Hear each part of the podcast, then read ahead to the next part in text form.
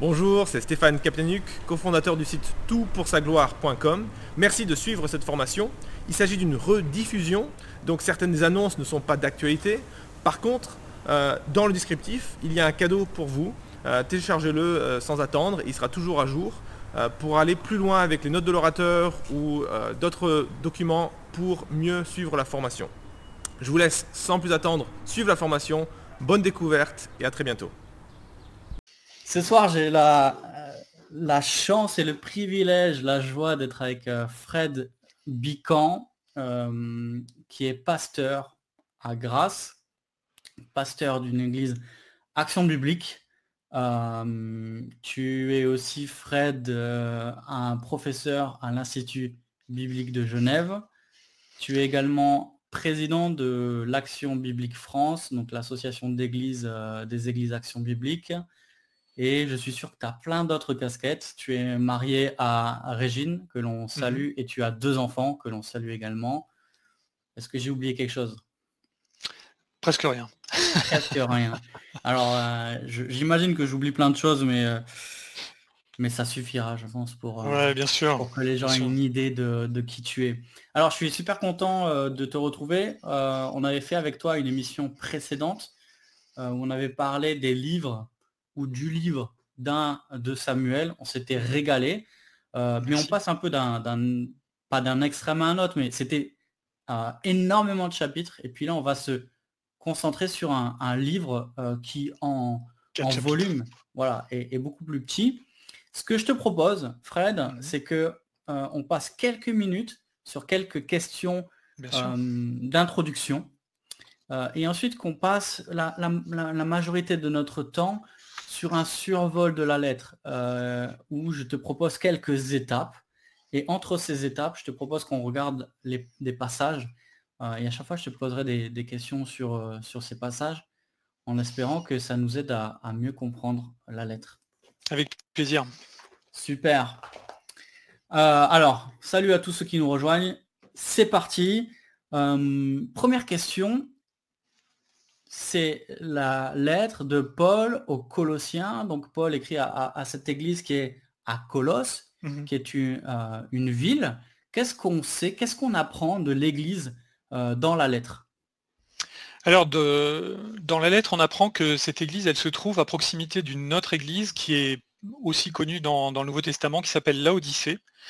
Et puis, euh, quand on regarde une carte de, l'Empire romain et des voyages de Paul, on sait que Paul n'est jamais passé à Colosse. C'est pas lui qui a fondé l'église de Colosse de façon directe, mais c'est quelqu'un de son entourage qui est nommé à plusieurs reprises dans la lettre et qui s'appelle Epaphras. Hmm. Et on aura l'occasion de, parler de lui, mais euh, c'est dire que Paul ne, travaille pas tout seul. Il est entouré d'une équipe missionnaire et de gens qui, euh, qui sont formés et puis qui sont envoyés. Néanmoins, il est attaché à l'église de, de Colosse et il lui écrit cette lettre et euh, il nomme, euh, on, sait qu'à proximité de Colosse, il y a deux villes qui ont été également touchées par l'évangile à l'époque, Laodicée et Hierapolis. Hmm. Et ces trois villes se trouvent dans une région euh, qui s'appelle la Phrygie à l'époque, et euh, aujourd'hui, on dirait que c'est euh, à l'extrémité ouest, sud-ouest de ce qu'on appelle la Turquie. À l'époque, ce serait anachronique de parler de Turquie, puisque les Turcs sont arrivés au milieu du Moyen Âge, d'accord? Donc, à cette époque-là, le, monde dans lequel l'église de Colosse se trouve, c'est le monde qu'on appelle gréco-romain, qui est imprégné d'une civilisation qui est dite hellénistique, puisqu'elle a en, fait, elle a colonisé, elle a envahi, elle a structuré euh, tous les pays depuis la Macédoine jusqu'à l'Égypte et en direction de l'Iran, dans ce, qui a été euh, l'empire d'Alexandre le Grand au IVe siècle avant Jésus-Christ. Et là, on est euh, évidemment au 1er siècle, donc 400 ans après Alexandre le Grand, mais cette civilisation-là continue de rayonner, d'être très importante. D'ailleurs, euh, elle, est même, elle a même enrichi euh, la civilisation romaine. Et Colosse, c'est une ville qui est d'origine grecque, mais euh, donc qui est retrempée au creuset de cette civilisation hellénistique. Et la civilisation hellénistique, une de ses caractéristiques, c'est que elle a une base qui est grecque classique, mais elle est, elle, est, elle, est, elle s'enrichit si vous voulez, des civilisations qu'elle a colonisées au fur et à mesure. Par exemple, Alexandre le Grand, il a épousé une Perse qui s'appelle Roxane. Et ça, c'est typique, euh, vous allez le voir, et c'est très important. Enfin, ça nous parle aussi, on va dire, pour l'église de Colosse, c'est qu'il y a cette notion de on mélange différentes influences dans un même creuset culturel. Vous voyez ce que je veux mmh. dire? Il y a une base et puis on, absorbe euh, euh, des influences euh, et vous allez voir, on a, c'est intéressant d'avoir cet aspect-là en tête parce que dans les faux enseignements que Paul dénonce, les spécialistes identifient plusieurs euh, lignes d'influence et euh, voilà, ce que je viens de dire euh, sera une des pistes. Super, bon, on en parlera tout à l'heure, mais justement, puisque tu, tu, parles de, de, danger, en fait, on, voit que la, plupart des lettres du Nouveau Testament, elles sont rédigées en, réaction à un, danger, qu'il soit potentiel ou réel dans, dans, une assemblée ou une région. Euh, justement, qu'est-ce qui pousse Paul à écrire à cette église de, Colosse? Euh, Quels étaient les, dangers en quelques mots Puisque, ben, comme on a dit, on va se plonger tout à l'heure dans la lettre, mais si on devait brosser à grands traits les dangers qui menacent cette église, quels seraient-ils? Alors, d'abord, il faut dire que euh, contrairement, par exemple, à la lettre des Galates, où là, le, danger est pressant parce que toute l'Église est en train d'être retournée théologiquement euh, dans une direction qui n'est pas la bonne. Euh, les Galates pensent que pour vraiment être chrétien, il faut se remettre à appliquer intégralement la Torah et que d'une certaine manière, c'est de cette manière-là qu'on pourrait être agréable à Dieu et, avoir son salut. pour les Colossiens, c'est pas le cas. Il semble que Paul est malgré tout euh, encouragé par euh, l'état spirituel de l'église de Colosse. On le voit dès le premier chapitre. Il y a des versets où il parle de reconnaissance. Il est heureux de la façon dont euh, les Colossiens ont reçu l'évangile et même dont ils se sont affermis dans la foi. Et on ne peut pas parler d'une église qui soit défaillante, mais plutôt d'une église qui est menacée. Et alors la question qui peut se poser, on n'a pas suffisamment de détails, c'est est-ce qu'elle est menacée? Parce que déjà dans l'église, il y a des gens qui sont en train de promouvoir des des courants hérétiques dont on va voir euh, que, la lettre les combats, euh, ou est-ce que c'est simplement l'environnement culturel de la ville de Colosse, de la Odyssée et de Hierapolis Vous savez, les, les, villes proches se faisaient aussi passer les lettres de Paul, elles les recopiaient, c'est comme ça que ça s'est aussi diffusé tout au long du premier et du deuxième siècle euh, tout autour de, la Méditerranée. Est-ce que euh, c'est l'environnement culturel, la région de Colosse qui elle-même, Paul avait été informé qu'il y avait cet enseignement et qui pouvait être une menace notamment dans les milieux euh, juifs, parce que on va voir que euh, il y a probablement dans les, fausses doctrines qui risquent de polluer l'église de Colosse ou qui ont commencé à le faire à la fois une influence païenne et une influence juive. Et peut-être même, probablement même, un mélange des deux. Alors on va en parler davantage, mais voilà, voilà quelle est un peu la raison pour laquelle Paul écrit cette lettre. C'est une lettre relativement courte, tu, l'as dit Mathieu, elle fait euh, quatre chapitres, hein. et, en même temps, euh, c'est vraiment une lettre euh, qui se concentre sur le combat de cette hérésie en réaffirmant quelque chose, et c'est vraiment pour nous, c'est très précieux parce que même si on n'est pas menacé exactement par les mêmes hérésies, il y a des affirmations théologiques très très fortes que Paul met en avant dans son son combat, dans son apologétique contre euh, euh, les faux docteurs euh, ou les faux enseignements qui pourraient polluer Colosse. Et ces, affirmations-là, elles sont précieuses pour nous dans notre foi chrétienne parce qu'ils réaffirment des vérités centrales qui sont euh, le fait de la personne de Jésus-Christ, son identité et son œuvre. Et c'est vraiment une lettre, euh, si vous voulez être euh, revivifié, renouvelé dans votre regard sur Christ, vous lisez Colossiens et mmh. ça, ça vous saute au visage en permanence. Et c'est vraiment une lettre qui est très dynamique dans ce sens-là. Donc ça laisse entendre aussi que probablement les erreurs qui, qui menaçaient l'église de Colosse devaient s'en prendre au statut de Christ dans la foi chrétienne. Alors justement, euh, je, rebondis sur, euh, sur ce que tu dis. Euh, souvent, quand on a une, occasion, donc une raison pour laquelle l'auteur envoie la lettre, le but qu'il poursuit est forcément lié à, la raison pour, pour, laquelle il envoie la lettre. Mais si on pouvait résumer le message de Colossiens, alors j'imagine que le but, c'est justement de, répondre à, ces fausses doctrines, mais si on pouvait résumer le message, qu'est-ce que tu dirais en, quelques mots ou quelques phrases?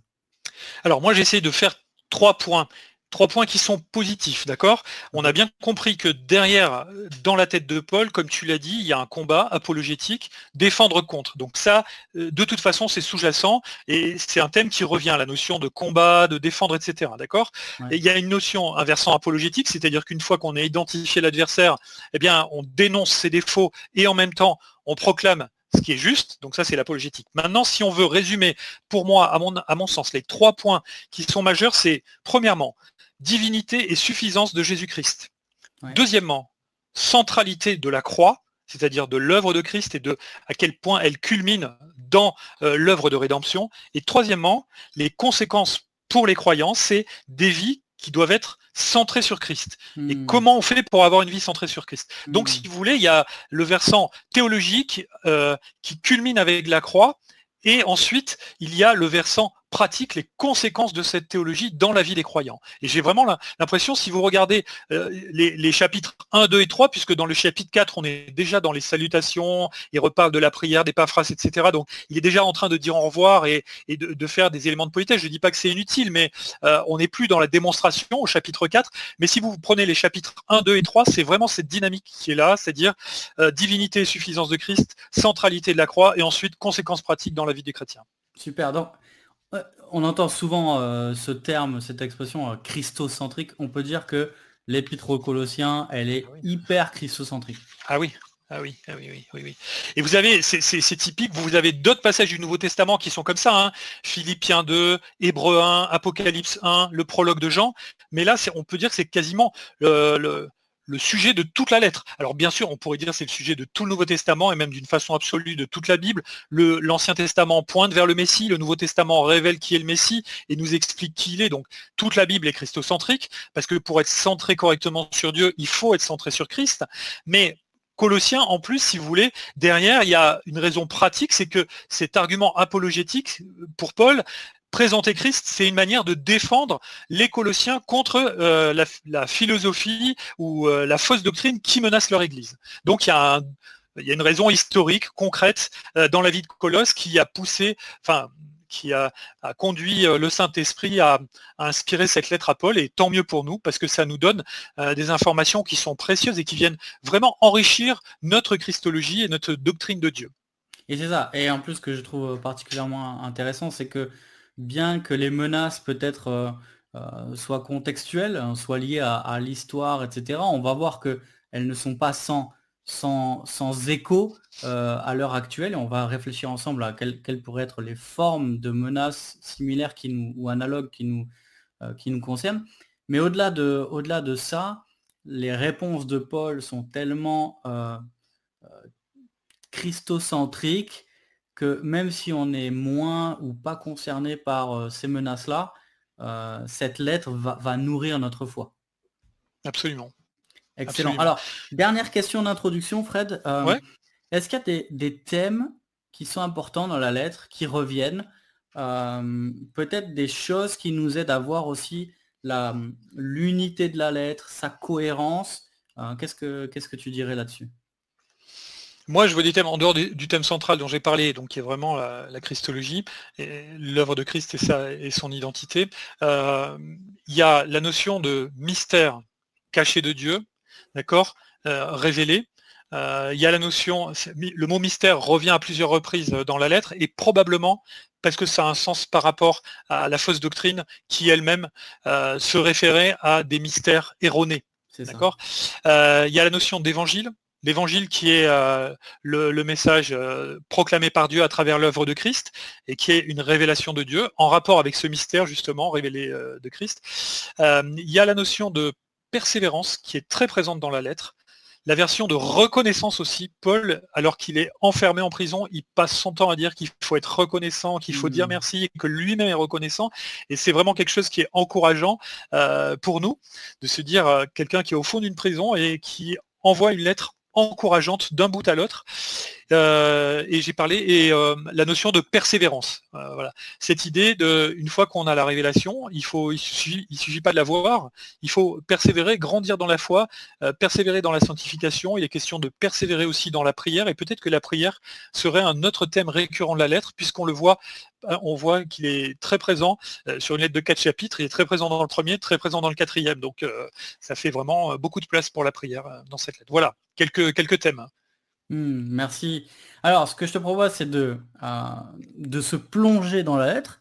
Si vous euh, qui nous écoutez, euh, qui nous regardez, vous avez une Bible, allez la chercher, prenez-la, ouvrez-la, ouvrez-la la lettre aux Colossiens, puisqu'on va pas la lire, mais on va la, survoler ensemble. Et puis ici et là, on fera référence à, quelques versets. on n'aura pas le temps peut-être de, les lire à chaque fois, mais en tout cas, on donnera la référence, donc ce sera plus facile de, de pouvoir regarder directement dans la Bible. Euh, ce que je te propose, Fred, euh, c'est à, chaque fois peut-être de, souligner les, les, enseignements importants par rapport aux questions que qu'on va se poser ensemble. Et puis, euh, ici et là, lorsque, lorsque c'est utile de dégager des applications pour nous aujourd'hui, ça te va?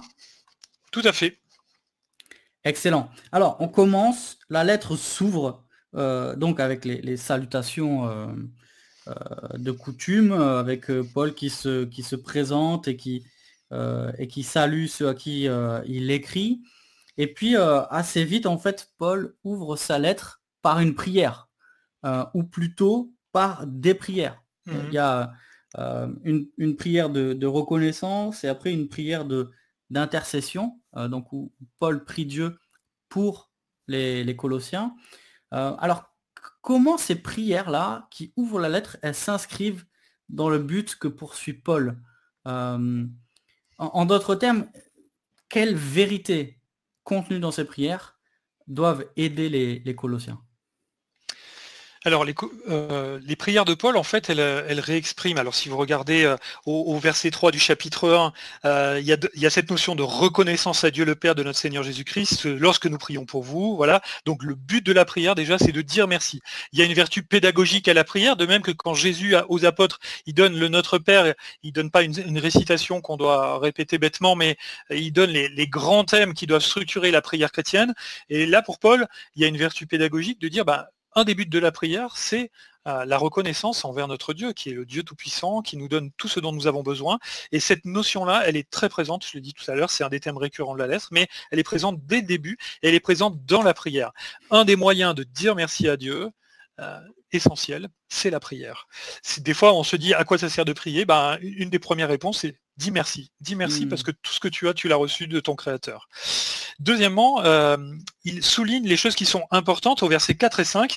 Il parle de la foi, il parle de l'amour et de l'espérance. Ces trois vertus euh, qu'on retrouve hein, par ailleurs, ça, fait écho peut-être à 1 Corinthiens 13 dans vos têtes. Euh, la foi, l'espérance et l'amour. Hein. et la plus grande de ces choses, c'est l'amour, dit-il dans 1 Corinthiens 13. Mais là, n'empêche qu'il il réaffirme les, fondamentaux. Hein. et c'est vrai que sans la foi, on ne serait pas chrétien, mais sans l'amour non plus. Si on n'avait pas l'amour de Dieu pour nous, on n'aurait même pas la foi, hein, bien sûr, parce que c'est l'amour de Dieu qui fait que le Saint-Esprit euh, nous donne la foi.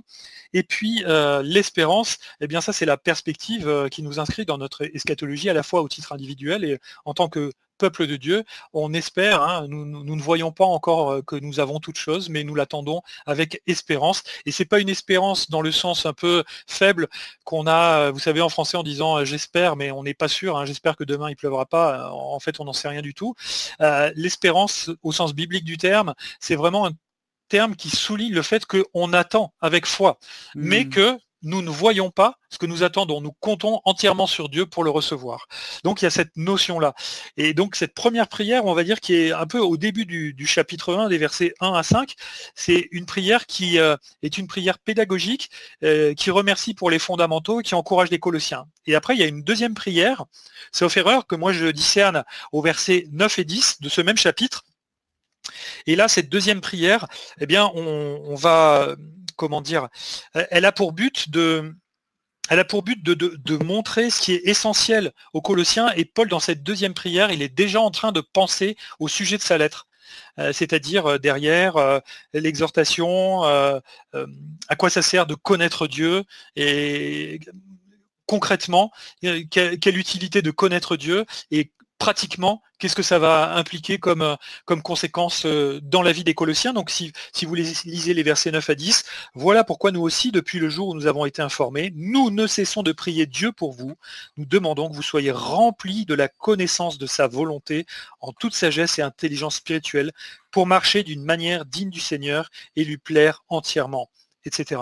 Et vous voyez qu'il y a cette dynamique déjà connaissance de Dieu d'un côté et marcher avec Dieu de l'autre. Vous voyez, ça recoupe le, plan que je vous proposais tout à l'heure, c'est-à-dire l'identité de Christ, son œuvre et ensuite les conséquences dans la vie du chrétien. Et bien là, il y a ces deux versants. On va dire d'un côté l'orthodoxie, qui est Dieu, et de l'autre côté, le versant pratique dans la vie du chrétien, l'orthopraxie, qu'est-ce que l'orthodoxie, à quoi ça me sert l'orthodoxie?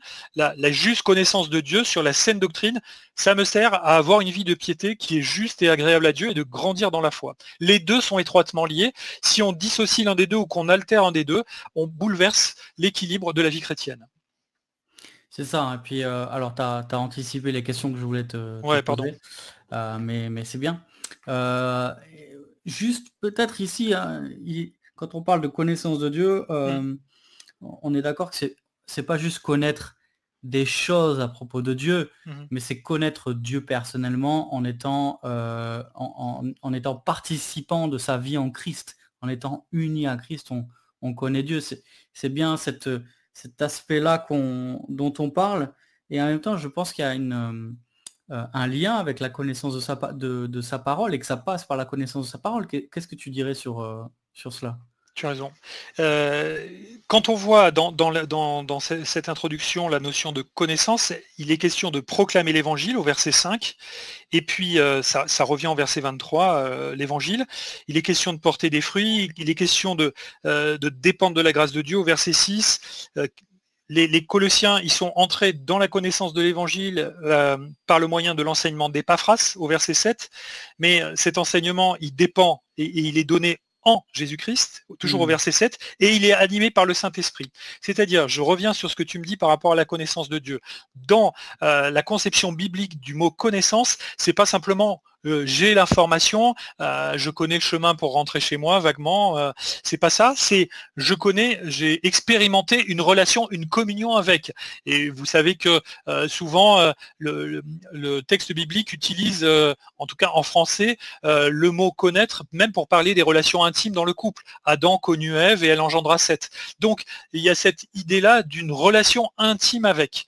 Donc ça c'est l'aspect relationnel, mais cet aspect relationnel, il n'est pas dans une, euh, dans une réalité mystique, c'est-à-dire je ne suis pas dans, dans, dans, une, euh, dans la connaissance de Dieu simplement parce que là, il y a un truc qui m'a bouleversé et il n'y a pas de mots qui peuvent l'expliquer, etc. Bien sûr qu'il euh, y a un bouleversement profond quand on, on, est nouveau et que le Saint-Esprit nous convainc de pécher, nous jette à genoux au pied de la croix et puis nous donne la foi, évidemment. Cette nouvelle naissance, c'est un bouleversement, mais on peut mettre des mots dessus et ces mots, ce sont ceux de la Bible.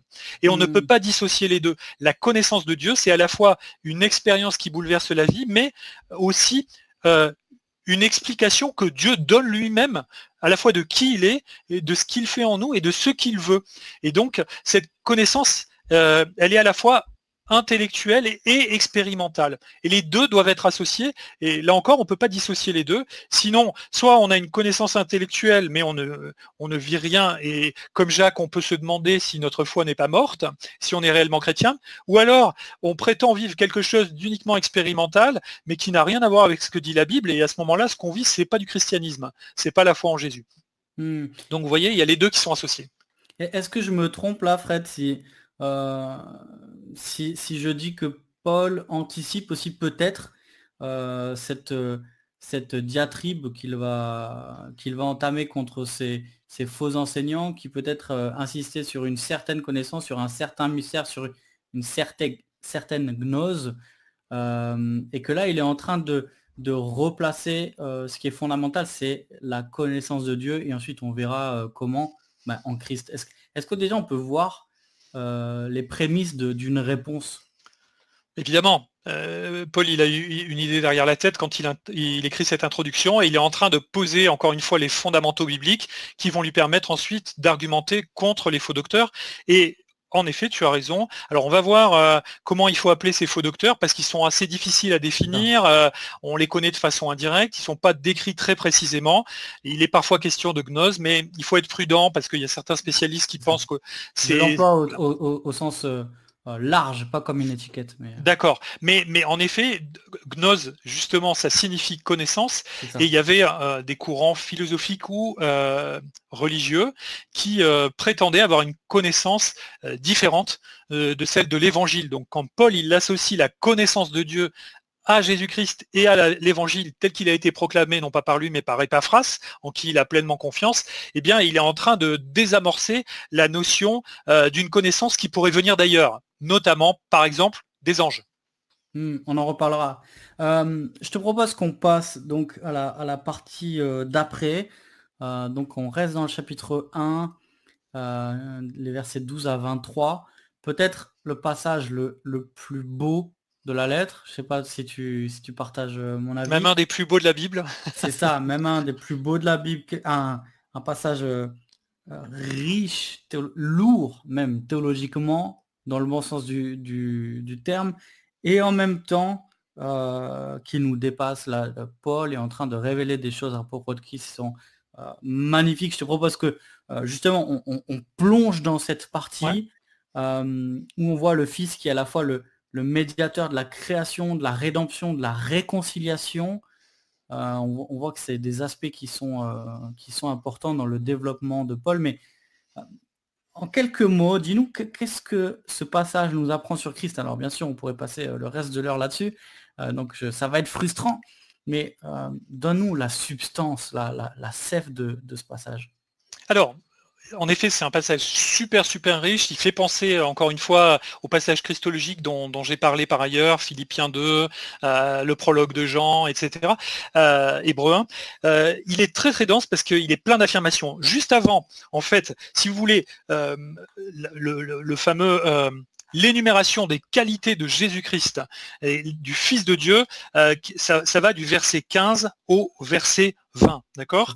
Mais juste avant, c'est important malgré tout de le préciser, vous avez à partir du verset 12 euh, euh, la façon dont euh, nous sommes en relation avec Jésus-Christ, eh bien, c'est très intéressant parce que, si vous voulez, il y a un, un déploiement d'ordre trinitaire. Hmm. Euh, c'est pas euh, Jésus-Christ euh, tout seul, comme si c'était quelqu'un d'isolé ou qu'il soit, qu'il soit question d'être seulement en relation avec lui. À ce moment-là, on déséquilibrerait la, doctrine chrétienne. Bien sûr que Christ est le plus important, bien sûr que notre foi doit être centrée sur Christ, mais elle doit être centrée sur Christ pour être en communion avec le Dieu Père, Fils et Saint-Esprit. Et quand vous lisez à partir du verset 12, vous allez voir par exemple que on exprimera votre reconnaissance au Père qui nous a rendu capable de prendre part à l'héritage des saints dans la lumière. Il, c'est toujours le Père, nous a délivrés de la puissance des ténèbres, nous a transportés dans le royaume de son Fils bien-aimé, en qui nous sommes rachetés, pardonnés de nos péchés. C'est-à-dire que là, ce que Paul est en train de nous dire, c'est que c'est l'œuvre du Père aussi de nous sauver et que c'est une œuvre qui est souveraine. Ça ne dépend pas de nous, c'est quelque chose que nous recevons euh, complètement et ensuite on ça débouche sur la description de à quel point Christ est grand. Hmm. Et euh, à quel point c'est logique de dépendre de lui et de pas essayer de dépendre d'autre chose, d'une autre connaissance, d'un autre type de force surnaturelle, parce que Christ est tellement grand que euh, Dieu, c'est Dieu lui-même, c'est le Père lui-même qui a disposé Christ. Et alors, là, on arrive dans l'énumération qui décrit, qui décrit le Fils et toutes ses qualités, du verset 15 au verset 20. Voilà un, survol super rapide. Euh, Christ est premier dans, ces versets, ce qu'on comprend, c'est que Christ est premier en tout. Hmm. Imaginez n'importe quoi, Christ est plus grand. Et il est plus grand, pas en disant plus grand la manière de Superman, il est plus grand de telle sorte qu'il n'y a rien de plus grand que lui. D'accord? Il est premier en tout. Ça ressemble un petit peu, si vous avez lu l'Épître aux Hébreux, à ce type de démonstration-là. L'auteur de l'Épître aux Hébreux, il prend tous les points de l'Ancien Testament et il dit Christ est au-dessus. Au-dessus hmm. des sacrifices, au-dessus du tabernacle, au-dessus des Lévites, etc., au-dessus des anges. Là, c'est le même principe. Deuxièmement, Christ, c'est le médiateur parfait, parfait, entre Dieu et la création. Et notamment, on a cette notion-là, peut-être qu'on n'y pense pas toujours, dans cette expression, l'image du Dieu invisible. Donc euh, c'est au verset 15. Et nous, euh, en français, quand on entend cette idée d'image, hein, on se dit, bon, euh, je sais pas, si moi si j'ai une image de Matthieu collée dans ma chambre, eh bien, c'est pas Matthieu. On est d'accord. Et, c'est bizarre. C'est bizarre, bizarre, rassure-toi, il n'y a pas d'image de Matthieu. Mais euh, par exemple, euh, quand je donne, euh, comme je donne le, cours à l'IBG, chaque année, je reviens avec le trombinoscope de tous les étudiants que j'affiche mmh. sur mon tableau pour pouvoir penser à eux, prier pour eux, etc. Donc, j'ai l'image de tous les étudiants de première année d'IBG qui est devant. Mais cette image-là, ça ne ce ne sont pas les étudiants eux-mêmes. Ça me rappelle, ça me fait penser. quand la Bible nous dit que Christ ou que le Fils est l'image du Dieu invisible, c'est quelque chose qui revient par ailleurs hein, dans Hébreu 1, justement. Ça ne veut pas juste dire que c'est une représentation, une pâle copie, une photocopie de Dieu, c'est pas ça.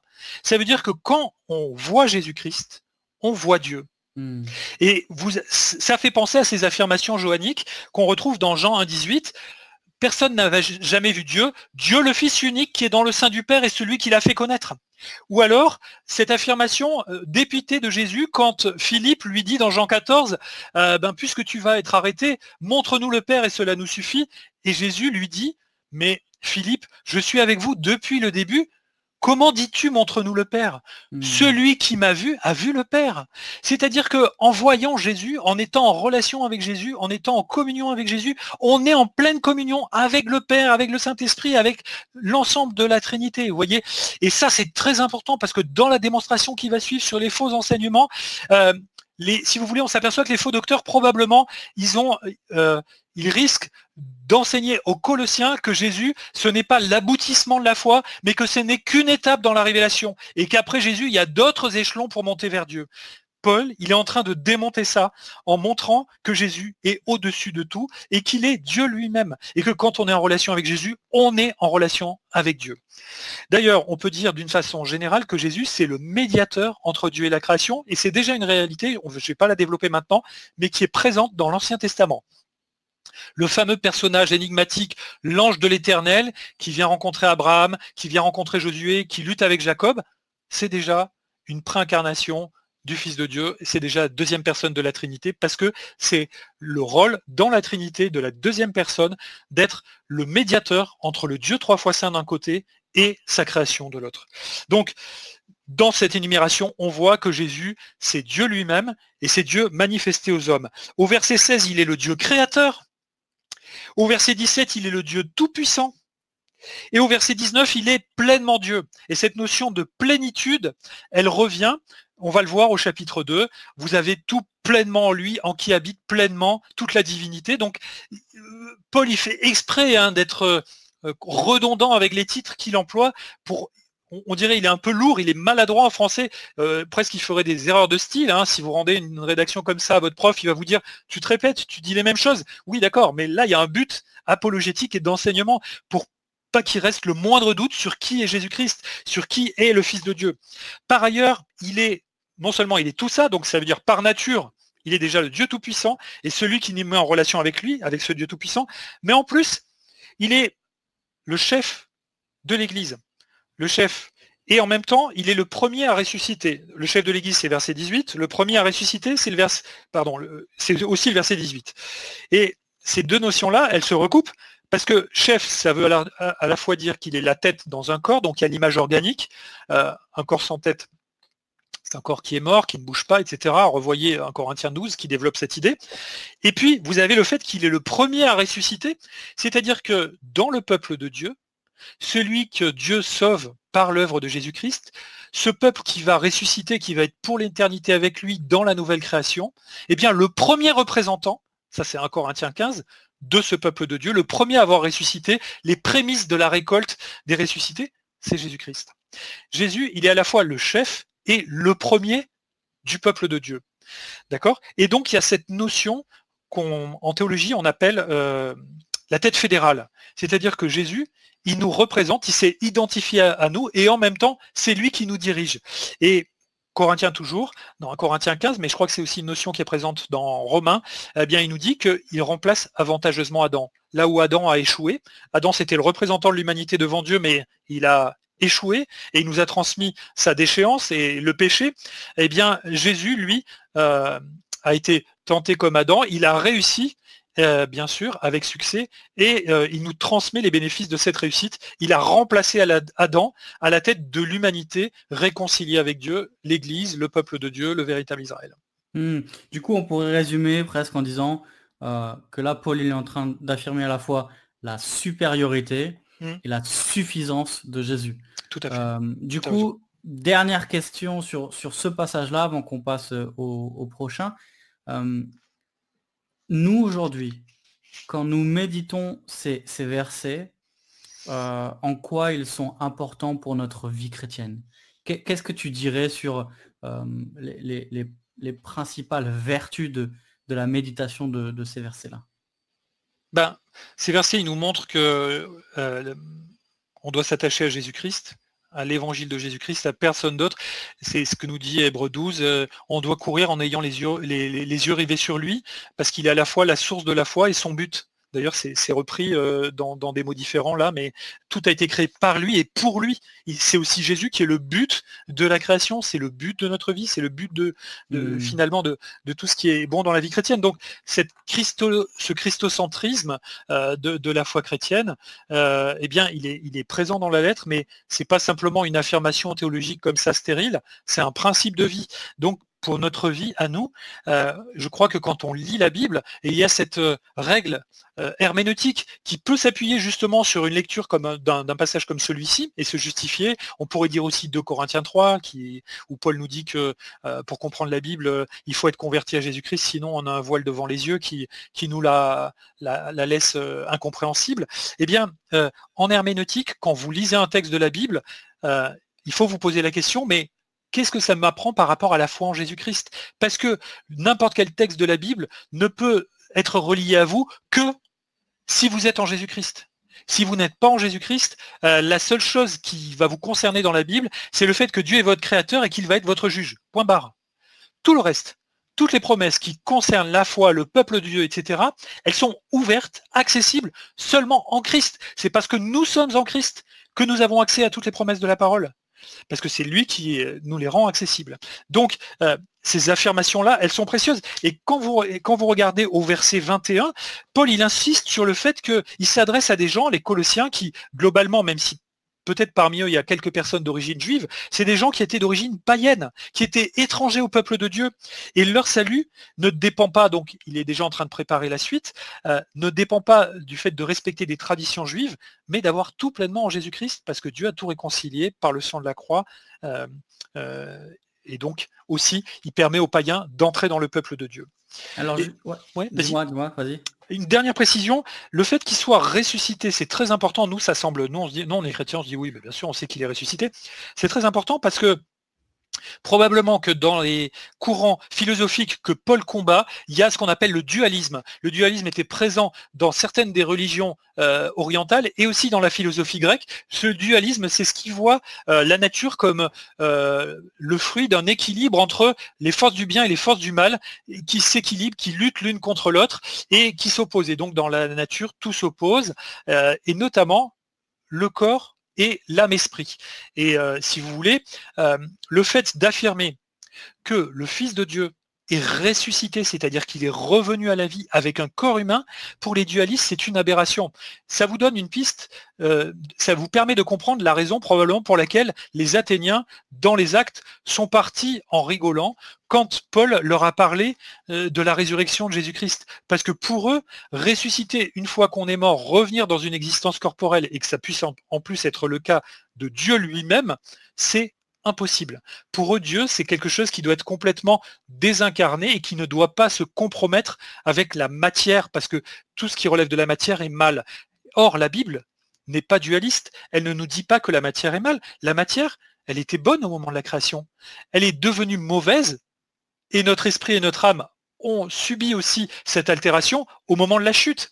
Mais vous voyez, c'est pas l'opposition matière-esprit qui va nous donner la clé euh, pour échapper au péché et au mal. C'est euh, Christ d'un côté et, la nouvelle euh, humanité qui l'ouvre selon la volonté de Dieu, contre l'humanité en Adam qui, elle, est déchue et qui est perdue et éloignée du Créateur. Alors tu nous l'as dit, le, c'est Christ qui est euh, aussi médiateur de, la réconciliation, c'est lui qui, euh, qui fait la paix avec toute la, création, il y a une dimension cosmique, et c'est en lui que ceux qui étaient ennemis sont maintenant réconciliés.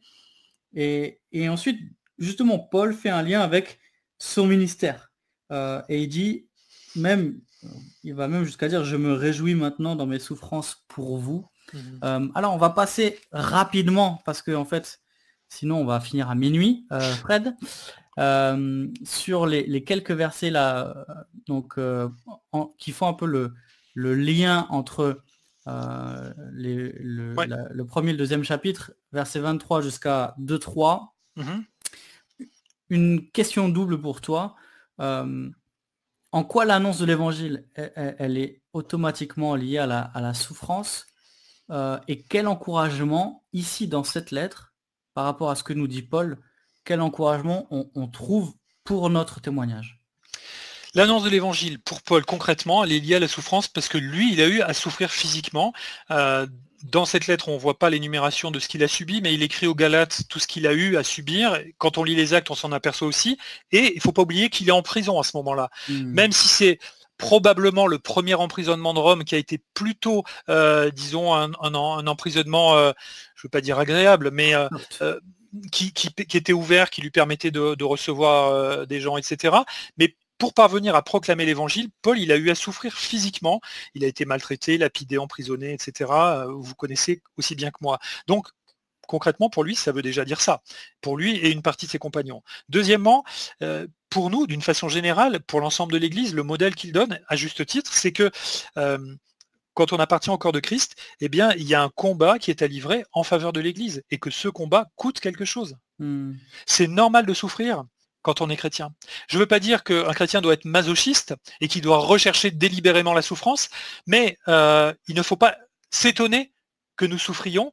Et je dirais même que dans une certaine mesure, parfois, c'est un indice de l'authenticité du combat que nous soutenons, parce que s'il n'y a absolument aucune souffrance, que tout est facile dans la vie que nous menons, eh bien, euh, aucune épreuve, je ne parle pas seulement des, souffrances physiques, euh, eh bien, on pourrait se demander euh, à, quel, moment y a-t-il une confrontation entre l'évangile de Jésus-Christ qui doit bouleverser ma vie et celle des gens qui sont autour, et puis euh, euh, mon péché. Si l'évangile en entrant dans votre vie ne vous bouleverse pas et, ne vous transforme pas et ne vous amène pas à abandonner des choses et parfois à souffrir pour abandonner ces choses ou pour mener le bon combat, il faut se demander est-ce que vous proclamez, est-ce que vous vivez, vous tenez le bon évangile? Hmm. Alors, euh, on arrive au, je dirais au cœur de la lettre, euh, presque, parce que en fait, on, arrive à la fois dans euh, les avertissements les plus forts contre les faux docteurs, et mhm. puis aussi les arguments de Paul qui, va, qui vont s'appuyer sur ce qu'il a développé, notamment au chapitre 1, sur la, supériorité et la suffisance de Christ. quels arguments, Paul, première question, quels arguments Paul donne-t-il pour que les, Colossiens ne se laissent pas égarer, justement? Qu'est-ce qu'il leur dit? Il fait deux choses. Premièrement, il dénonce les défauts de ses adversaires. Deuxièmement, il présente les qualités de celui qui est au centre de la foi chrétienne, encore une fois Jésus-Christ, parce qu'il va revenir dans, un encouragement un peu plus court, mais une description euh, de ce que de qui est Jésus-Christ et de son œuvre. Donc, dans le si, vous voulez, il essaye d'ouvrir les yeux des Colossiens pour mm. leur montrer les défauts des gens qui essayent de les égarer. Et au, verset 8 du chapitre 2, il est question de cette philosophie, tromperie, tradition humaine, principe élémentaire du monde. Et tout cela, c'est contraire à Christ qui, au verset 9 et 10, est présenté comme celui en qui habite pleinement toute la divinité et euh, par qui nous avons toute chose.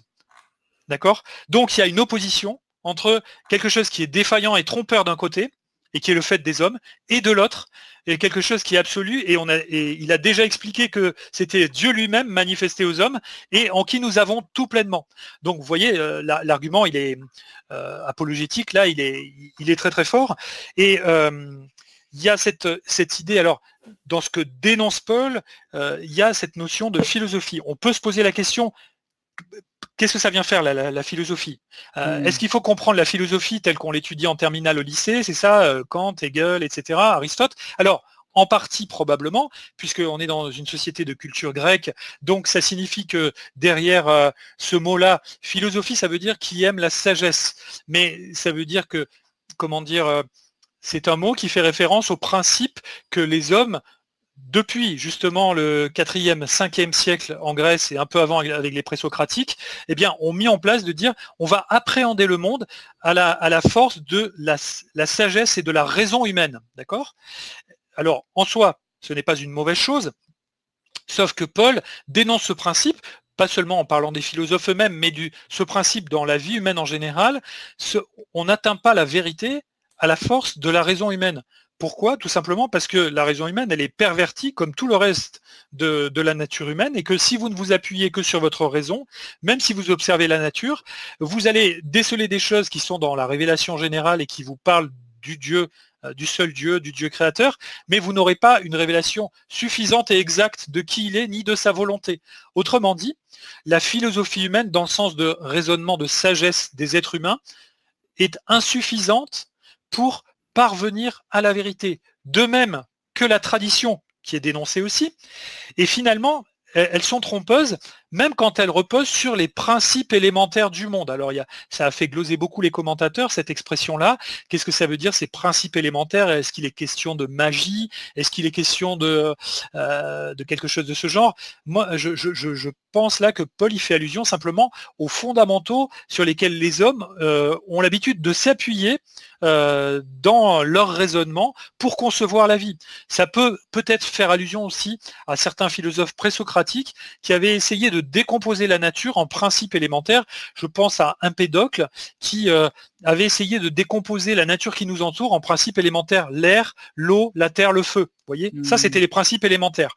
Mais d'une manière générale, même s'il n'y a pas une allusion à ça en pr précisément, parce que euh, le texte est trop court pour qu'on ait la certitude que Paul parle de ça, les principes élémentaires, bah, c'est ceux que les hommes utilisent, euh, le bon sens euh, et les choses qui, qui gèrent les sociétés humaines, appuyées sur la tradition d'un côté et la raison de l'homme de l'autre.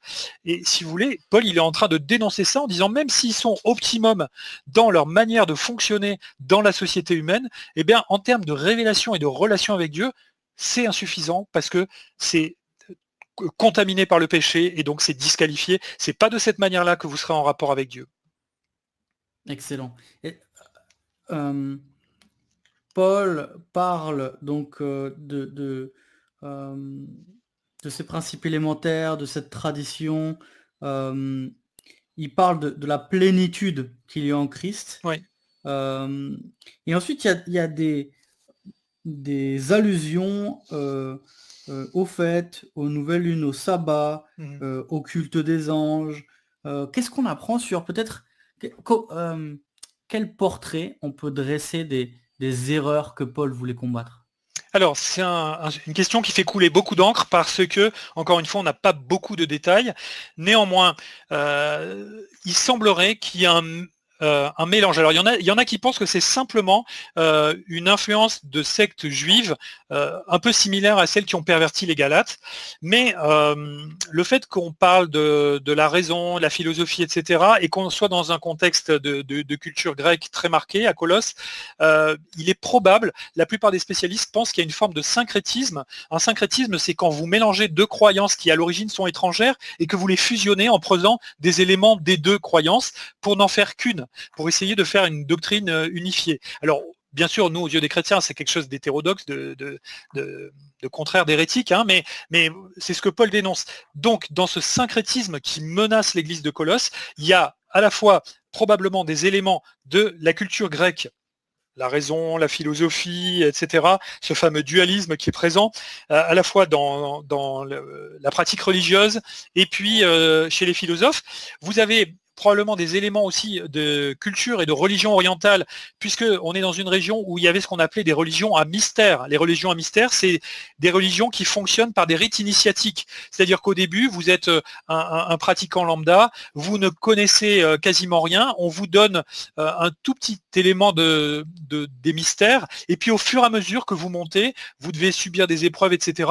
Vous montez dans la connaissance. Et là, on revient mmh. au terme de gnose dont tu parlais tout à l'heure. Donc ces religions à mystère, elles existaient. Hein. il, en en existait plusieurs dans, dans, le, dans le Proche-Orient, et elles avaient plutôt du succès dans l'Empire romain.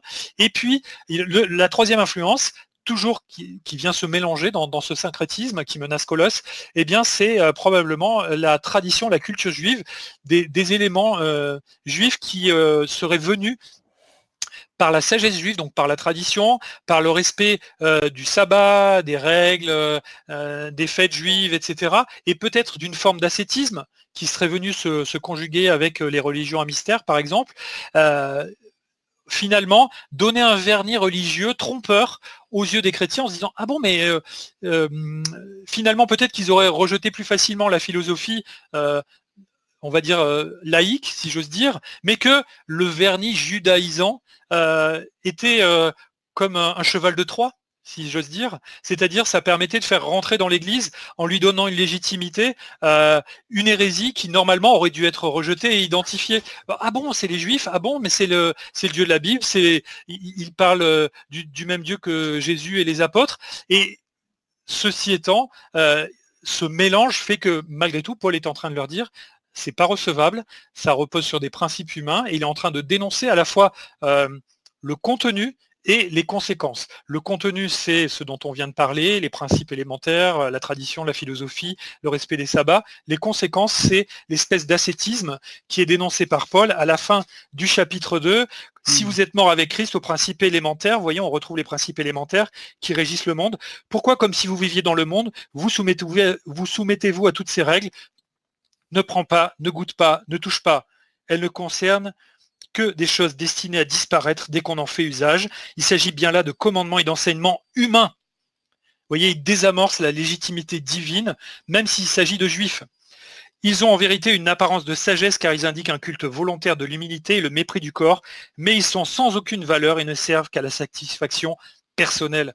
Paul, il est en train de démasquer l'ascétisme en disant, vous croyez que les gens qui sont, qui se privent de choses, etc., eh bien, ils sont plus grands aux yeux de Dieu. Eh bien, en réalité, ils se glorifient eux-mêmes. Ils pensent que, en faisant cela, ils vont être méritants aux yeux de Dieu. Eh bien, ça, c'est un péché très grave. C'est de l'orgueil et c'est bafouer l'œuvre de Christ et euh, le, salut manifesté par grâce. On est à l'opposé de l'évangile. C'est ce que Paul mmh. est en train de démontrer. Alors, une, question peut-être pour euh, euh, transposer ce que dit Paul, si, on le peut, euh, c'est toi mmh. qui vas nous le dire. À ton avis, est-ce qu'il y, a des mouvements contemporains euh, qui, comportent des risques similaires? Est-ce que, euh, dans une certaine mesure, on peut se retrouver confronté à ces mêmes erreurs-là dans l'Église? Alors peut-être dans l'Église en général, bien sûr, mais peut-être qu'on va parler de l'Église occidentale euh, francophone ou en tout mmh. cas euh, européenne ou, Amérique du Nord. Euh, est-ce qu'il y a, selon toi, des mouvements qui, pourraient ressembler de près ou de loin et en quel point? Alors, des mouvements exact, exactement semblable à celui-là, je, ne pense pas. Euh, en revanche, euh, des aspects de ce, de ce qui est dénoncé là et qui se retrouvent dans des mouvements contemporains, je dirais par exemple le succès du bouddhisme à l'occidental, euh, dans la lignée du Dalai Lama, qui, propose un détachement du matériel pour une meilleure réincarnation jusqu'à la libération du corps. Hein, n'oublions pas que l'aboutissement de la réincarnation, qui en elle-même est une malédiction, dans le bouddhisme comme dans l'hindouisme, c'est d'échapper au monde matériel. C'est-à-dire que l'âme euh, euh, de la personne est censé se diluer dans le grand tout et cesser d'avoir une existence personnelle. Vous voyez, on est à, l'opposé euh, de l'eschatologie chrétienne où on continue d'être une personne créée par Dieu en relation avec un Dieu qui lui-même est une personne. Là, on se dilue dans le grand tout, on est dans Gaïa, on est un petit peu partout. Et voilà. Donc, le bouddhisme menace euh, la spiritualité occidentale avec ce type de justement on se détache du matériel avec de l'ascétisme etc et même par des efforts personnels on monte progressivement vers euh, ce qui pourrait être présenté comme Dieu. Je mets des guillemets parce que c'est pas du tout le Dieu de la Bible. Donc ça c'est un premier élément à dénoncer et le bouddhisme influence plus qu'on ne le croit, y compris les milieux chrétiens. Hmm. Deuxièmement, euh, il y a des mouvements, mais qui à mon avis sont marginaux. Enfin, je n'ai pas l'impression que tout le monde, mais on peut les nommer malgré tout. Les francs-maçons, euh, ils fonctionnent sur un principe initiatique, c'est-à-dire que vous rentrez en bas et peu à peu vous montez dans l'initiation. Et, c'est quelque chose qui mélange les aspects philosophiques et religieux, etc., intellectuels. Alors c'est en général des gens brillants, mais j'ai pas l'impression que ça menace tout le monde, mais il faut le savoir. Ça m'est arrivé de discuter avec des gens qui avaient été dans ces milieux-là, et euh, finalement, ils sont parfois ils ont l'air euh, respectueux et ouverts à la Bible, mais en réalité, quand on leur parle réellement de l'Évangile, ils y sont fermement hostiles parce que euh, ce, cette démarche de, initiatique, en fait, elle valorise, elle glorifie l'individu qui arrive hmm. à, grandir dans la révélation par lui-même. Et c'est tout le, contraire de la grâce. Euh, ensuite, vous avez les tendances, je pense, traditionnelles dans les religions orthodoxes, catholiques, etc., les, églises historiques, à multiplier les, les intermédiaires, soit les intermédiaires humains dans le clergé, soit les intermédiaires spirituels, quand on prie les anges ou quand on prie euh, Saint Christophe parce qu'on veut être protégé sur la route ou qu'on a perdu ses clés, eh ben, ça c'est des, intermédiaires et c'est présent dans les Colossiens. Pourquoi? Parce qu'on a l'impression que une chose qui menace les Colossiens, c'est de, risquer de croire que Christ c'est juste le premier barreau de l'échelle pour monter vers Dieu et qu'il y aurait mmh. plusieurs niveaux, donc plusieurs intermédiaires. Notamment les anges notamment les anges, exactement. Il est question du culte des anges. Donc peut-être qu'il y aurait des anges avant Christ ou au-dessus de Christ qu'on ne connaît pas encore, etc. C'est ce qui pourrait être sous-entendu dans ce que dénonce Paul. Et de ce point de vue-là, on peut se demander si les témoins de Jéhovah, qui considèrent que Jésus n'est pas Dieu, mais qu'il est la première de ses créatures, ne sont pas dans cette erreur en hmm. mettant euh, euh, euh, Jésus il y a au-dessus de Jésus Dieu, alors que la Bible ne nous dit pas que Dieu est au-dessus de Jésus, mais que Jésus est Dieu. Mmh. Voilà. Donc il y a cette erreur-là. On pourrait parler des Mormons aussi, qui, euh, tout en prétendant être chrétiens, ils s'appellent l'Église de Jésus-Christ des saints des derniers jours. En réalité, ils ne sont pas du tout chrétiens et euh, ils ont une, religion qui fonctionne aussi par révélation progressive.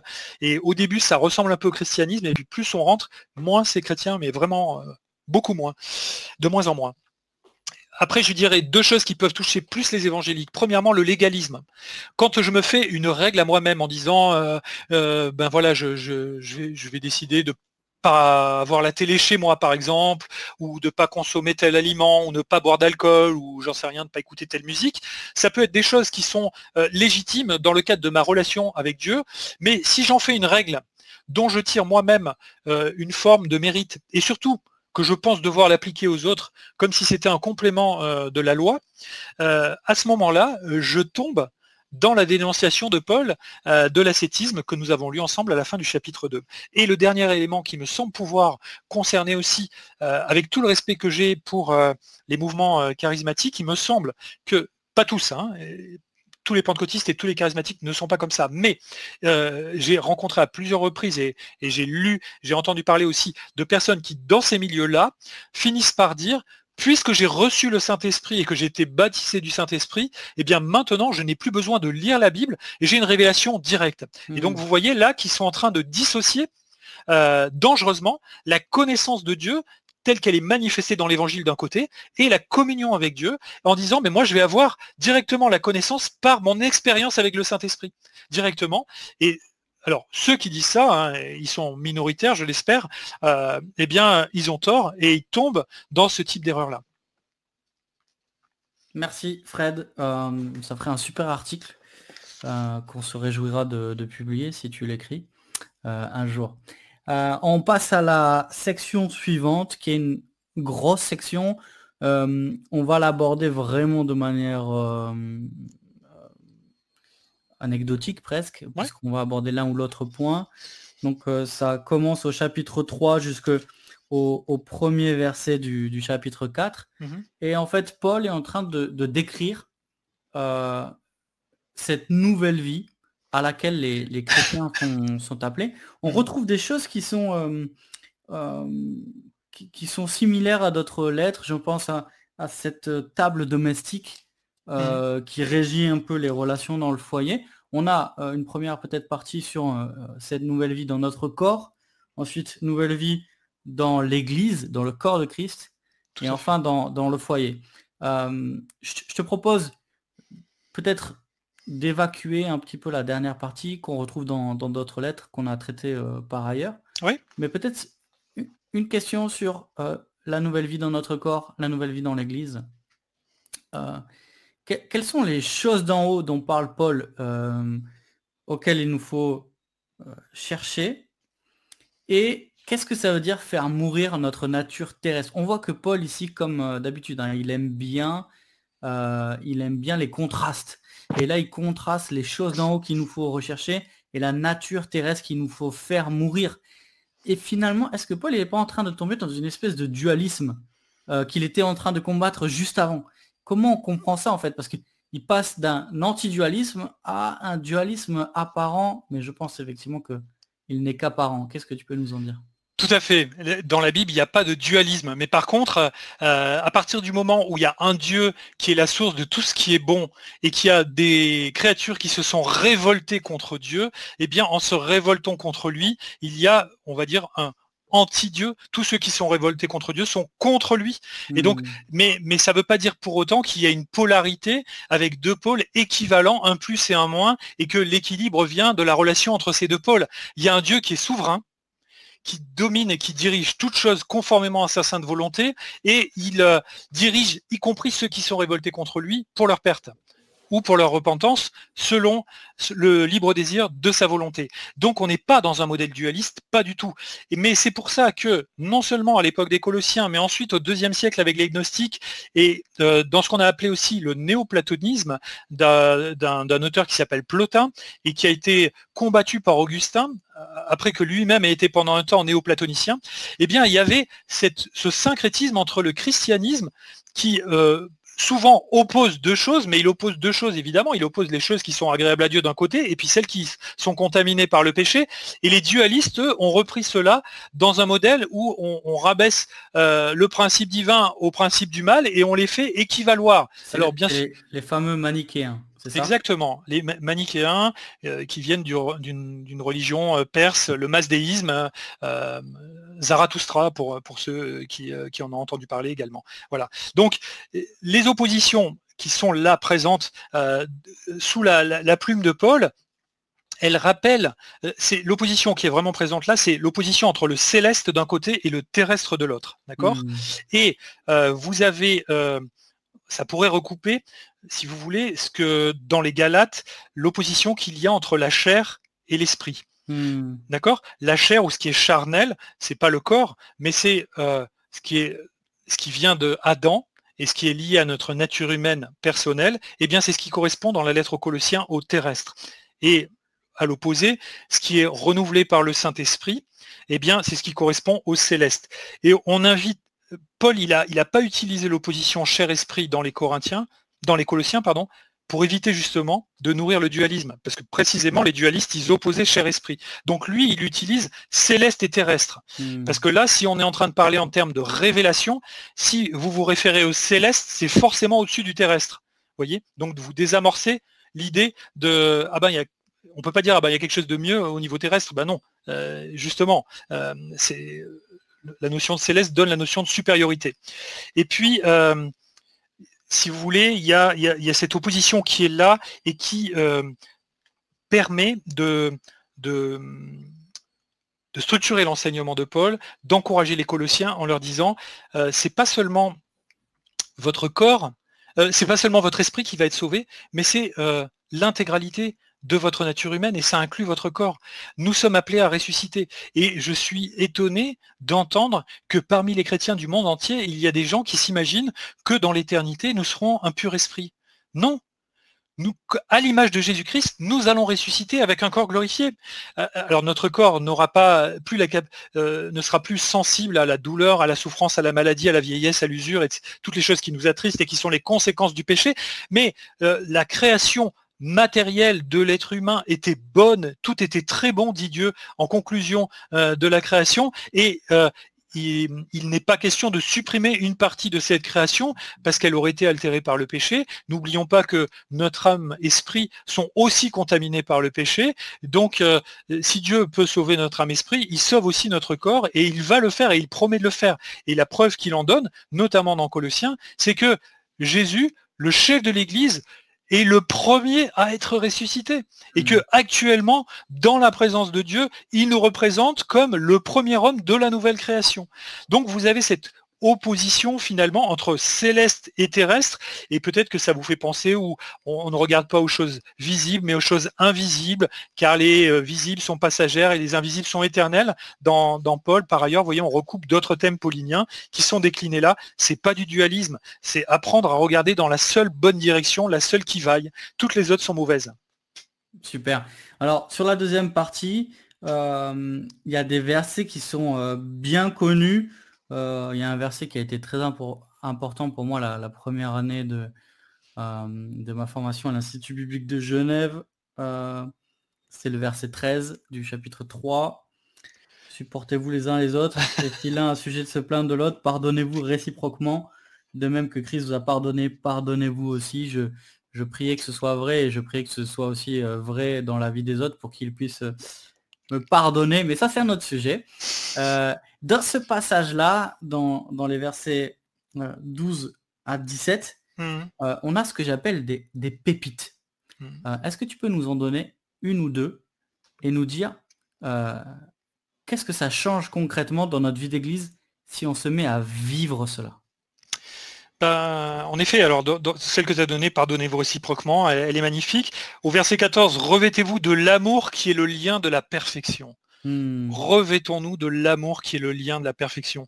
C'est voilà, on n'a jamais fini de se revêtir de cet amour-là, de cet amour dont euh, Dieu nous a aimés en Jésus-Christ, au point que son Fils est mort sur la croix à notre place. C'est de cet amour-là dont on doit se revêtir et qui doit s'exprimer dans nos relations fraternelles, d'où le pardon, d'où la reconnaissance, etc. Il y a aussi cette notion d'être rempli de la paix de Christ dans la communauté de l'Église au verset 15. Et après, ça découle sur les fameux détails euh, communautaires de 16 à 18, instruire, avertir, euh, avoir la sagesse, chanter ensemble, avoir de la reconnaissance.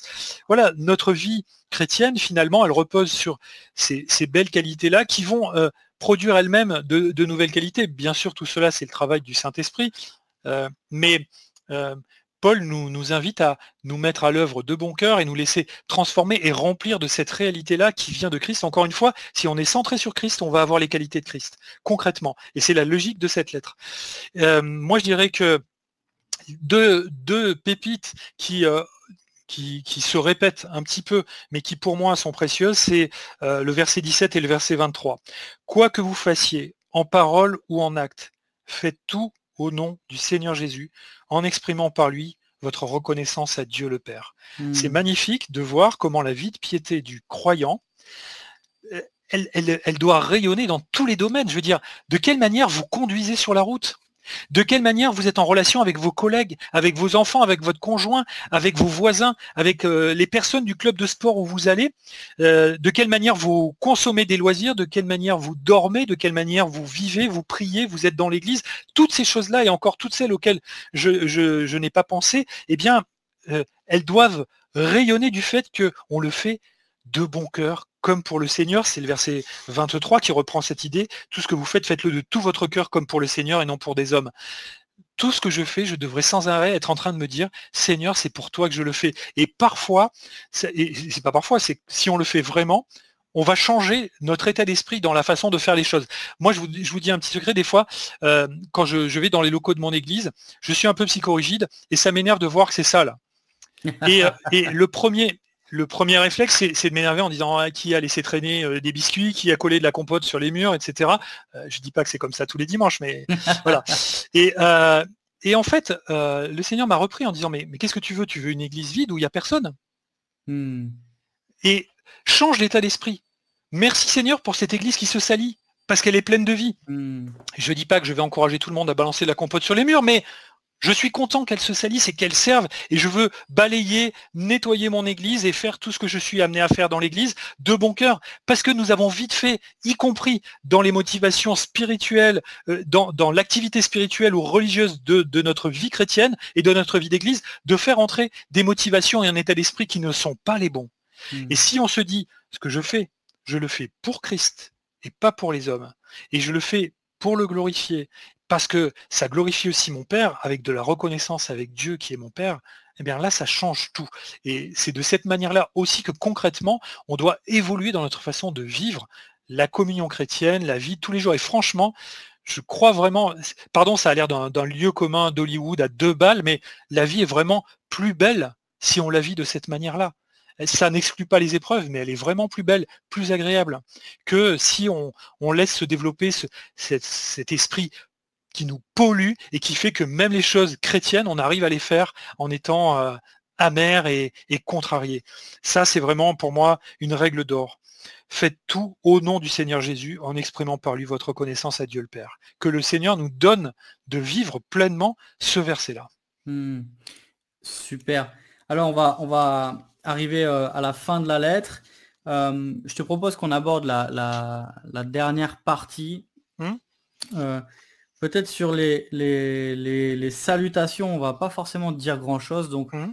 on va maintenant, euh, dans les quelques minutes qui nous restent, se concentrer sur les versets 2 à 6. Oui. Euh, qui parlent de la prière, comme tu l'as dit. Euh, alors, peut-être ce qui est notable dans les salutations, même si on ne va pas l'aborder, c'est aussi qu'il y a une notion de la prière, et notamment au verset 12, chapitre 4, verset 12, d'épaphras, qui est des vôtres, et on a dit que euh, vraisemblablement, hein, c'est Epaphras qui a fondé l'Église, puisqu'il est question de lui euh, au premier chapitre, et que c'est d'après ses instructions que la parole de l'Évangile s'est répandue et qu'elle porte beaucoup de fruits parmi euh, les Colossiens. Mais Paul nous dit ici que il est serviteur de Jésus-Christ, alors ça c'est notable hein, comme, comme appellation, et qu'il ne cesse de combattre pour vous dans ses prières. Donc ça mmh c'est vraiment quelque chose qui, qu'il souligne euh, fortement dans, cette, euh, dans ces salutations. Mais je voudrais qu'on regarde avec toi les, versets 2 à 6 du chapitre 4. Oui. Et notamment ce verset 2, premièrement, euh, qui parle de persévérer dans la prière. Alors, concrètement, comment nous aujourd'hui, on peut prier avec persévérance? Qu'est-ce que ça veut dire? C'est un gros défi. Je ne sais pas s'il y a des gens qui prient facilement mais je crois que pour la plupart des chrétiens, prier, y compris pour moi, c'est un combat. Hmm. C'est un combat. Et on, comprend bien que, que Paul dise persévérer dans la prière parce que notre réflexe, c'est de ne pas persévérer dans la prière. Je crois qu'on a envie de faire n'importe quoi d'autre plutôt que de prier parfois, alors qu'en fait, il faudrait commencer par prier. Commencer par prier, commencer nos journées par prier, commencer nos semaines par prier, les terminer aussi. Et moi, je pense que dans nos vies, en fait, il faut euh, avoir l'ambition et en même temps du réalisme. De l'ambition en se disant Seigneur, je veux grandir dans ma vie de prière et pardonne-moi parce qu'elle est, elle est trop insignifiante. Et en même temps, réaliste, c'est-à-dire ne posons pas des objectifs en disant à partir de, demain, je prie 5 heures par jour, je ne vais pas y arriver. Hmm. Mais par contre, si je me dis, posons des, repères de prière dans la journée, quand vous vous réveillez, qu'est-ce qui vous empêche de, commencer à prier quand, vous ouvrez les yeux euh, le matin? Euh, De prendre un moment de prière je ne sais pas, une minute, deux minutes, peut-être davantage. Quand vous faites à un moment de la journée votre culte personnel, il faut nécessairement qu'il y ait un temps de prière, je pense, avant et après. Avant pour rentrer dans l'adoration qui convient, après pour euh, mûrir, déposer dans la prière ce que le Seigneur vous a fait, essayer de, de reciter un passage, euh, un enseignement, quelque chose, et vous l'approprier et encore une fois cette notion de la reconnaissance qui vient en permanence, y compris dans le verset 2 là dont parle Matthieu. Merci Seigneur pour ces choses-là que tu nous donnes. Notre prière, elle sert aussi à dire ça. Euh, au niveau des repas, je sais que ça, a l'air super formel, on se croit dans un feuilleton américain, euh, on, dit, on dit euh, la prière. On n'est pas obligé de le faire comme des hypocrites ou comme une tradition, mais si les traditions sont bonnes, pourquoi s'en priver? Hmm. Si à chacun de mes repas de la journée, je dis merci, merci Seigneur, et que je prends l'occasion peut-être de, poser un ou deux sujets de prière, eh bien, pourquoi ne pas le faire? C'est formidable et en plus ça peut être parfois un témoignage si vous avez des invités ou euh, si vous faites euh, taire toute la cantine euh, du boulot pour prier. et puis au moment de se coucher, Donc voilà, j'ai pris des étapes comme ça, c'est les grandes étapes, mais on pourrait en trouver d'autres dans notre journée. Soyons pragmatiques, soyons efficaces, cherchons des choses qui vont fonctionner et en même temps, essayons de persévérer, de nous attacher à ces choses et de les faire. Après, quand on, aura, quand on prend l'habitude de prier, il faut aussi penser à être sincère, parce que ça c'est un autre problème, c'est que quand, quand, on prie régulièrement, après on a tendance à être machinaux et, à ne pas forcément penser à ce qu'on est en train de dire. Et puis je crois que dans la semaine aussi, on peut prendre des rendez-vous de prière. Est-ce que vous avez euh, euh, une réunion de prière dans votre église ou dans votre quartier? Ou est-ce que vous avez l'occasion de prier avec d'autres chrétiens? Moi je crois que la prière communautaire, elle doit nous aider à, nous développer et elle nous force à sortir de notre petit confort personnel parce que parfois on prie dans sa tête et puis on s'endort à moitié sur notre prière. Mais quand vous êtes en train de formuler à voix haute euh, une prière, eh ben, vous devez faire l'effort euh, que la personne qui est là, elle l'entende et, et qu'elle puisse dire Amen avec vous, etc. Et puis vous-même, vous allez écouter la sienne.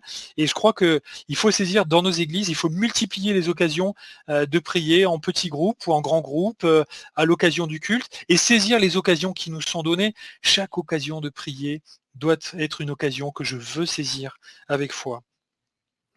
Merci Fred. Et euh, je me permets de, rebondir en disant que récemment, Dominique Anger a publié sur le site euh, plusieurs articles sur la prière, euh, notamment un article qui s'appelle Ressources pour prier en utilisant la Bible qu'il a publié la semaine dernière. Et ça, c'est assez intéressant. J'avais moi-même écrit l'un ou l'autre article.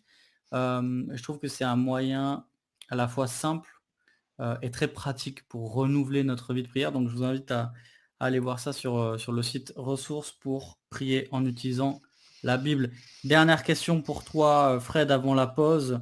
dans les versets 3 et 4, Paul appelle les Colossiens à prier pour lui, euh, pour que Dieu ouvre une porte pour la parole, pour qu'il puisse l'annoncer, annoncer le ministère de Christ, pour lequel il est dans les chaînes, et le faire connaître comme il doit en parler. Euh, ces versets, ils nous parlent à la fois de l'action de Dieu et de sa souveraineté dans euh, le témoignage et de notre rôle dans l'évangélisation. Tout ça lié par euh, la prière. Alors comment on peut articuler tout ça et comment cette demande de Paul peut nous encourager aujourd'hui, à nous, euh, dans notre témoignage eh bien, elle nous encourage parce que Paul a eu un ministère remarquable, glorieux, il, a fondé plein d'églises et on se dit que ce super missionnaire conduit par le Saint-Esprit, eh bien, il comptait sur la prière euh, des différentes églises et des chrétiens euh, du bassin méditerranéen de l'époque. Donc ne nous croyons pas euh, supérieurs à Paul en pensant qu'on peut se lancer dans un projet d'église, quel qu'il soit, sans avoir d'abord fléchi les genoux ensemble et inviter les frères et les sœurs à le faire. Toute action sérieuse dans l'église devrait, et dans nos vies, devrait commencer par un temps de prière. Donc euh, oui, ça, nous donne un exemple et toute évangélisation, moi je vous encourage aussi dans vos églises et, à titre personnel à avoir des sujets de prière qui ne concernent pas que euh, l'église locale, mais aussi peut-être euh, plus loin des personnes à soutenir dans le ministère, dans le combat, pour l'église persécutée, pour le, le champ missionnaire. il faut faire attention aussi de ne pas se disperser, mais de peut-être euh, si chacun de nous se focalise sur une dizaine de sujets, eh bien au bout du compte tous les sujets seront couverts. Et en même temps, le fait que euh, la souveraineté de Dieu euh, soit là exprimée dans, tout ce texte, elle nous rassure. Et ça me rappelle ce que dit Jésus finalement dans le sermon sur la montagne en Matthieu 6. Il nous dit que on doit prier juste avant de donner la prière du Notre Père en disant voilà comment vous devez prier. Il nous dit votre Père sait de quoi vous avez besoin avant que vous le lui demandiez. Autrement dit, le but de la prière, c'est pas d'informer Dieu. C'est pas de lui donner des infos qu'il n'a pas en disant fais gaffe là-bas, il y a un missionnaire, euh, t'es pas au courant, mais euh, il est en train de proclamer l'évangile, est-ce que tu pourrais l'aider? Dieu va de toute façon bénir et se glorifier, mais il veut, parce qu'il nous aime, nous associer aux victoires qu'il remporte en manifestant sa gloire. Et ça lui est agréable, comme euh, des enfants peuvent être agréables à leurs parents en faisant des choses qui, obéissent à ce que leurs parents leur ont demandé. Alors, euh, saisissons cette occasion de glorifier notre Dieu et de nous associer aux victoires qu'il remporte en soutenant dans la prière les victoires qu'il a prévu de remporter sur le champ missionnaire. Et euh, voilà, c'est quelque chose qui est agréable à Dieu et en même temps qui est bon et qui développe notre communion et qui nous fait prendre conscience que notre communion avec les chrétiens ne se limite pas aux chrétiens de l'église locale ou aux gens qui sont autour de moi dans la semaine, tous les jours, mais euh, euh, franchit les frontières et peut aller jusqu'aux extrémités de la terre. Et ça, c'est vraiment quelque chose d'extraordinaire. Paul, quand il parlait aux Colossiens, il n'était pas à Colosse, il était très loin de Colosse. Et il avait besoin de leur prière pour un autre champ missionnaire encore plus loin de Colosse. Hmm, magnifique. Merci Fred pour ce survol. Euh, merci pour euh, tout ce que tu nous euh, as partagé. Merci pour ta passion pour, pour l'évangile, pour cette lettre. Et puis pour tous les ponts que tu as fait pour notre vie aujourd'hui.